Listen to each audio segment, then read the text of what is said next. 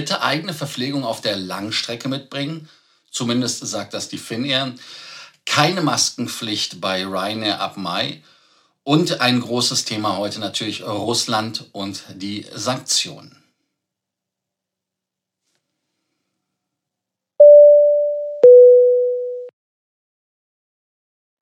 Mein Name ist Lars Kors und ich bin hier, um euch mehr Meilen, mehr Punkte und vor allem mehr Status zu bringen. In der heutigen Ausgabe bleibt es euch natürlich, und das ist die Ausgabe Nummer 64, nicht erspart, dass ihr uns unterstützt. Und zwar die Take-Off-Reihe mit dem äh, täglichen Format von Frequent Traveler Circle. Verdient doch einfach ein Like, oder? Oder aber auch ein Kommentar von euch unten. Und ganz, ganz wichtig, Abonnierbefehl, abonniert den Kanal und macht die Glocke an. Das erste Thema ist Amadeus und Saber Buchungssystem und ihr sagt, was ist das? Die letzten Tage seit dem Einmarsch der russischen Truppen in der Ukraine sind für die Russen sehr, sehr spannend gewesen, wenn ich das mal so sagen darf. Firmen haben gesagt, sie arbeiten nicht mehr mit Russen zusammen. Porsche, äh, Volkswagen, Nike, Apple, also alles, was Rang und Namen hat in der Konsumwelt. Jetzt nicht unbedingt ganz so schlimm, aber wenn man sieht, was die Reisefreiheit angeht, ist sie doch relativ eingeschränkt.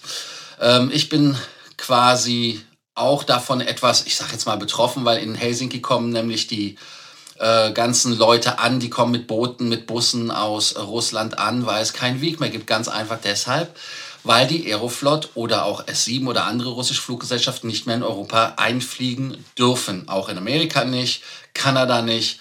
Und ähm, dann haben natürlich die Freunde von Aeroflot versucht, gewisse Tricks zu machen, dass man gewisse Flüge als humanitäre Flüge angesehen hat, beziehungsweise deklariert hat. Und man hat es ja früher einfach ähm, ja, so hingenommen, hat gesagt, ja, das ist dann so, man vertraut da ein bisschen in Aviation.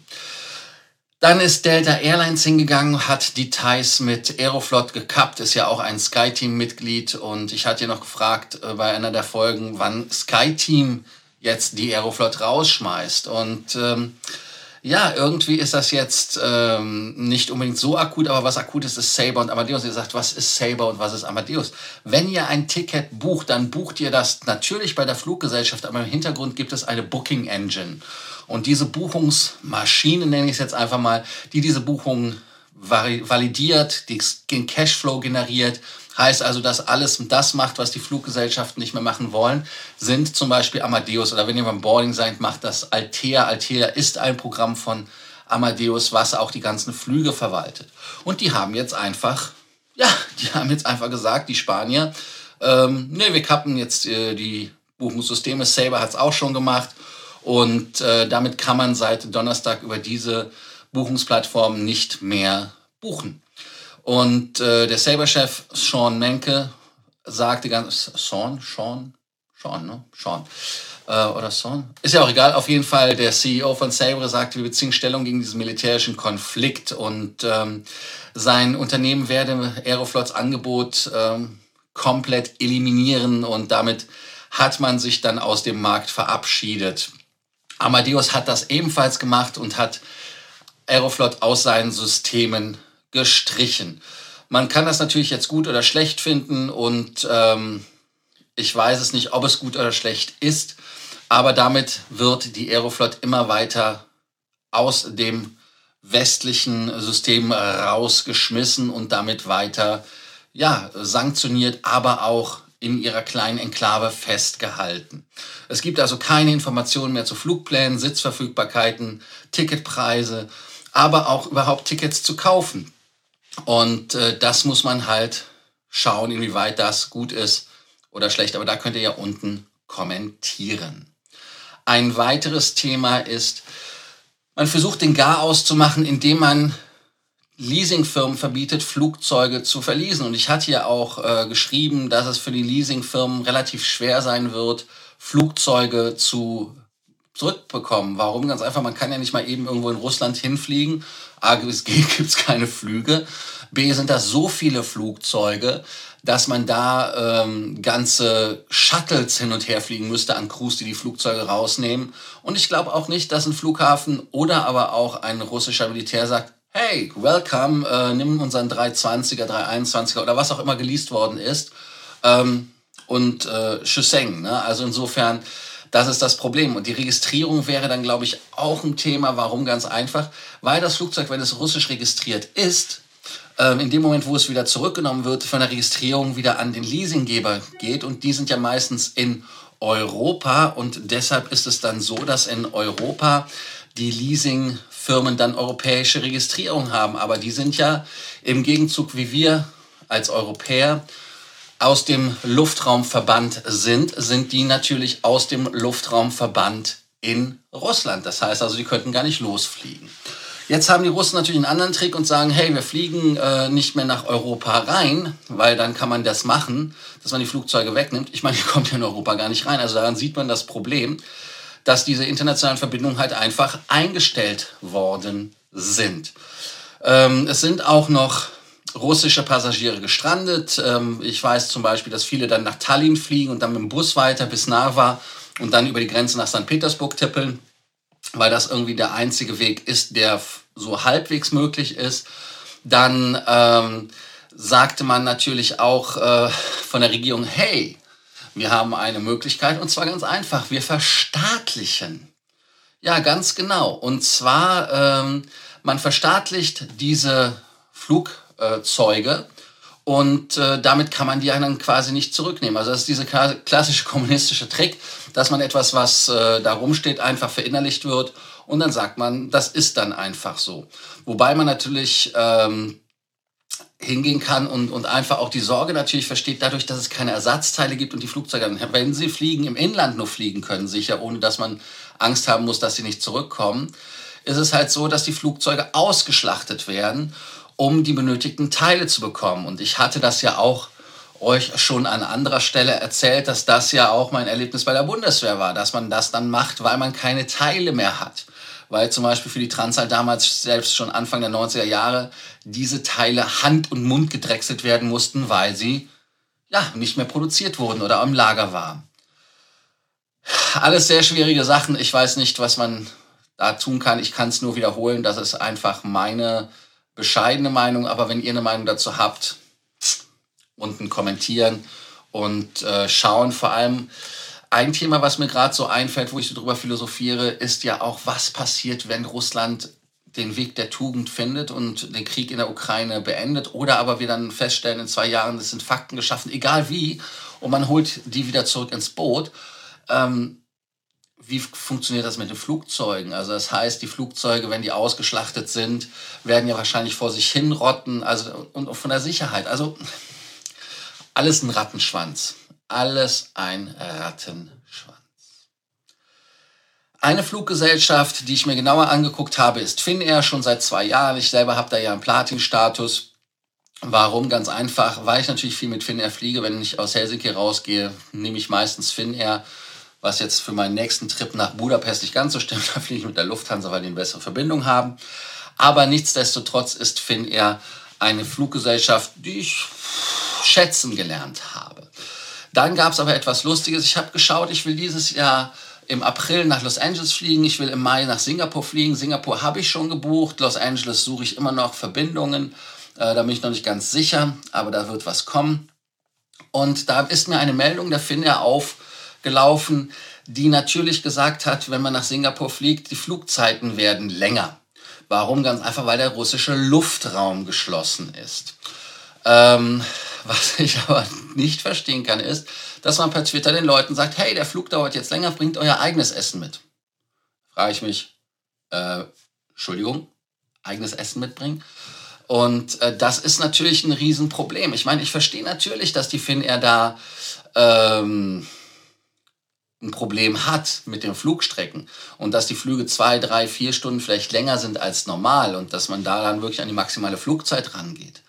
Aber Leute, könnt ihr nicht irgendwie irgendwie ein Snack, ein Sandwich oder ich habe es zum Beispiel bei äh, Emirates gab es immer diese Nudelsuppen äh, in der Economy Class, wo man Wasser drauf gießt. Ich weiß, äh, jetzt nicht unbedingt das Beste, aber besser als nichts.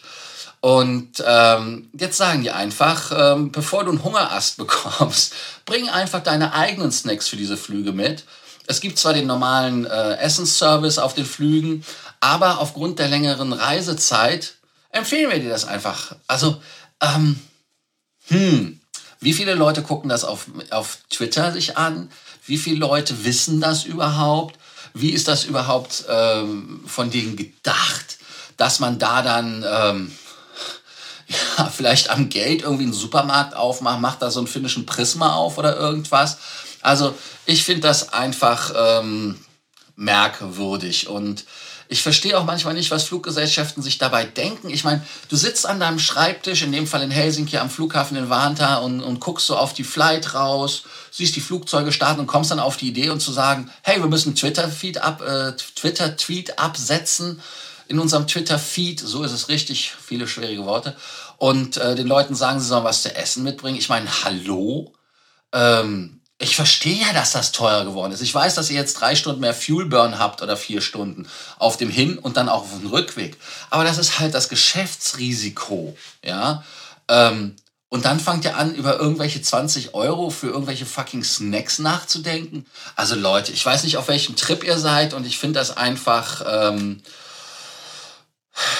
echt nicht weitsichtig. Also insofern, da sollte man einfach mal schauen, dass man nicht unbedingt die Passagiere äh, sich da versklavt, indem die sich ihr eigenes Essen mitbringen sollen. Ich meine, soweit kommt es noch. Also ich erwarte einfach bei einer Fluggesellschaft, wie Finnair, die im Premium-Bereich unterwegs ist, auch preislich, dass diese einfach ein rundes Produkt bringt. Was ist eure Meinung dazu? Wollt ihr auch irgendwie demnächst, wenn er fliegt, sagen, hey, bring mir auch mein Catering mit? Ich meine, was ist denn das für ein Quatsch? Also, es tut mir leid, also da, da bin ich so ein bisschen irritiert. Aber nachdem ich gestern zum Beispiel mit meinem Kollegen, äh, sag ich den Namen schon? Nein, ich sag gar nicht, mit wem ich nach Singapur fliege. Äh, auf jeden Fall mit meinem Kollegen ähm, gesprochen und der sagt, hoffentlich hat der Platinum Wing wieder offen, wenn wir gehen. Das sind Sorgen, die wir haben wollen, dass ob die Lounge offen ist, aber doch nicht, ob wir genug zu essen kriegen auf dem Flug. Also insofern Luxusprobleme anderer Art. Aber nun gut, hoffentlich ist die Sauna auch offen. Fragen über Fragen. Aber ihr werdet es wissen, äh, weil ich berichten werde. Das letzte Thema. Ähm, Ryanair, Maskenpflicht, CEO Michael O'Leary. Und ähm, er ist natürlich wieder ein lustig Kerlchen. Er ist, wie man bei Jimex sagen würde, ein possierliches Tierchen, weil er immer wieder für eine Schlagzeile gut ist. Und zwar sagt er, wir werden maskenfrei von Mai an fliegen. Und äh, Jet 2 hat zum Beispiel auch diese Maskenpflicht fallen lassen. Aber Michael O'Leary hat einfach gesagt, ja, gucken wir mal im Mai.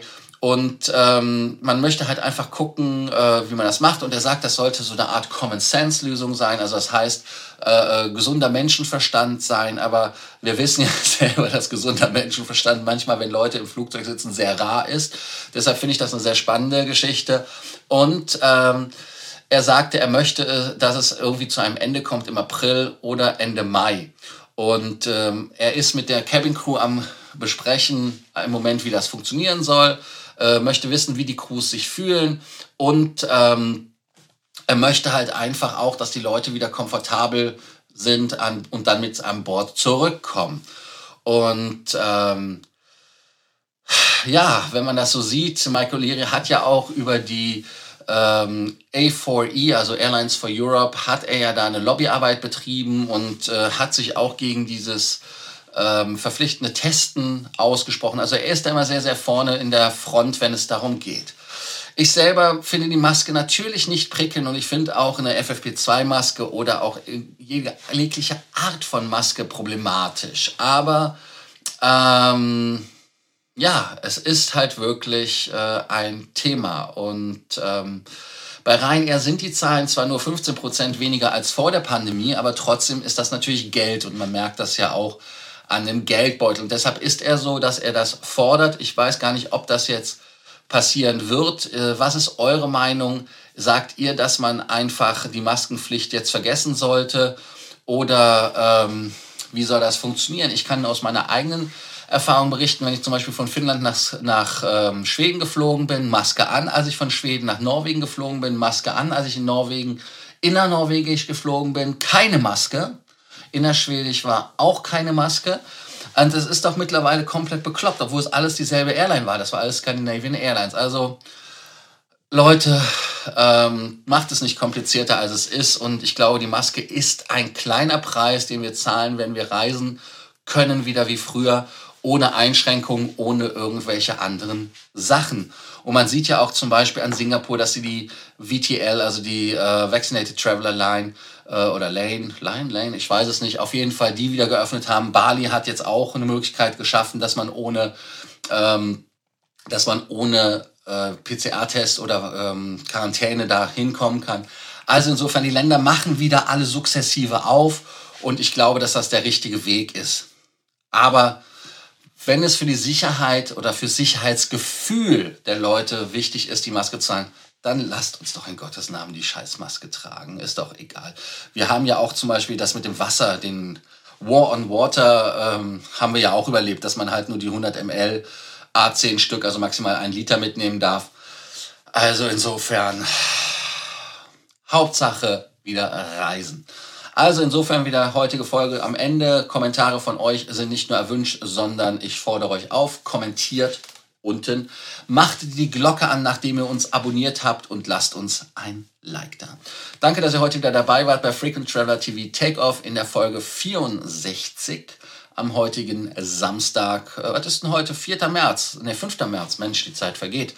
Also 5. März. Und ich freue mich, wenn ihr morgen wieder dabei seid bei Frequent Traveler TV Takeoff. Bis dann. Ciao.